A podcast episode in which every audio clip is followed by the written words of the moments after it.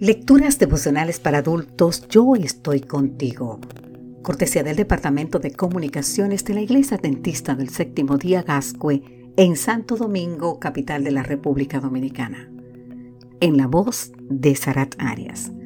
Hoy, 30 de mayo, reciban el reino. El libro de San Mateo capítulo 25, versículo 34 nos dice, vengan ustedes los que han sido bendecidos por mi Padre. Reciban el reino que está preparado para ustedes desde que Dios hizo el mundo. Jesús comenzó su ministerio terrenal anunciando, el tiempo se ha cumplido y el reino de Dios se ha acercado. Arrepentíos y creed en el Evangelio. Así nos dice el libro de San Marcos capítulo 1 versículo 15.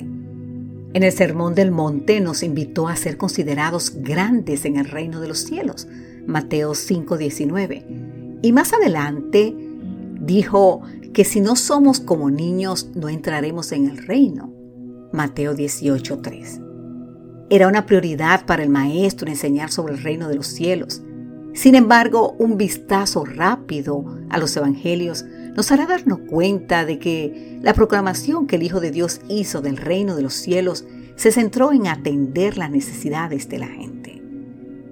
El anuncio del reino celestial estuvo marcado por el alivio físico, emocional y espiritual de la gente que vive en la tierra.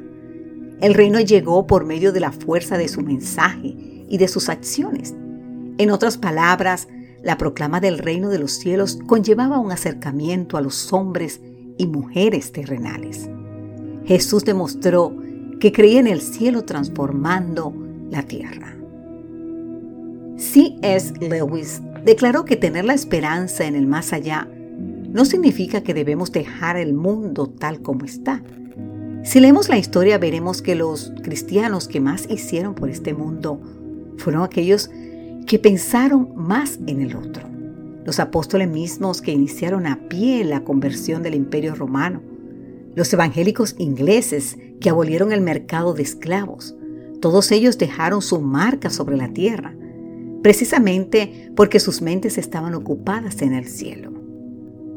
Lo que queremos irnos de este planeta hemos de recordar que tan ciertamente como hay un lugar preparado para nosotros en las mansiones celestiales, hay un lugar designado en la tierra donde tenemos que trabajar para Dios.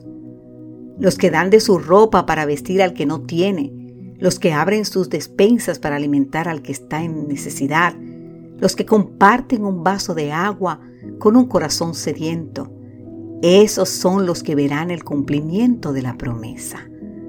San Mateo 25:34, vengan ustedes los que han sido bendecidos por mi Padre reciban el reino que está preparado para ustedes desde que Dios hizo el mundo.